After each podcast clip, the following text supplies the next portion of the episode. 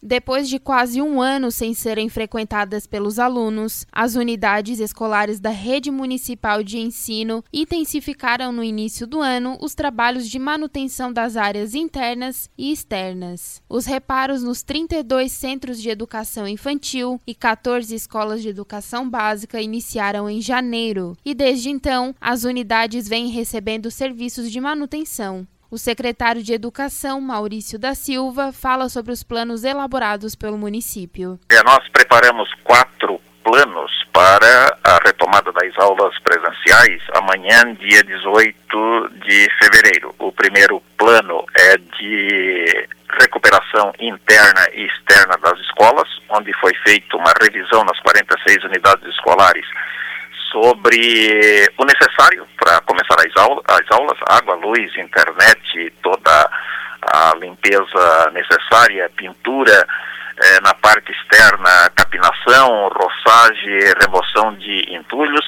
O outro plano foi um plano de gestão de pessoas, uma vez que nós temos um grande número de professores, de serventes, de merendeiras que fazem parte do grupo de risco. O plano de ensino, até porque o ano passado mesmo, com todo o esforço, elogiável esforço, diga-se de passagem, de professores, eh, pais, alunos, diretores e funcionários, o ensino remoto, ele nunca é como o ensino presencial, é, nada substitui a mediação pessoal do professor e o plano de contingência, onde as nossas escolas seguiram as diretrizes estaduais, formaram uma comissão eh, escolar e a partir dali formaram esse plano, que consta resumidamente tapete para a desinfecção dos calçados, álcool e gel é, para as mãos, a aferição da temperatura de professores, alunos, funcionários, enfim, de todos aqueles que entrarem na escola. Se alguém tiver temperatura igual ou superior a 37,8 graus, essa pessoa vai ser isolada e a partir dali a família receberá orientações da Fundação Municipal de Saúde. Se houver um, uma, um sintoma de Covid, toda aquela turma uh, passará por uma, por uma testagem.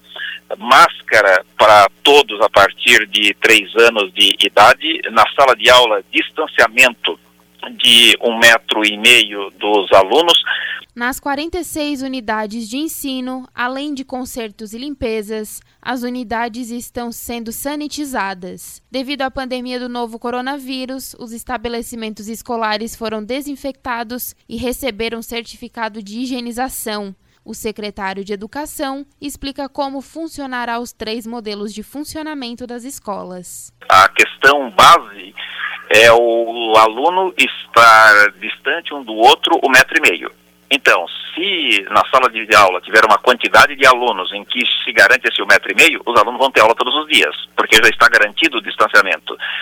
Se for impossível esse um metro e meio, aí vem a aula híbrida. A metade dos alunos numa semana estão na sala de aula presencialmente com o professor, a outra metade em casa estudando online. E na semana seguinte há o revezamento.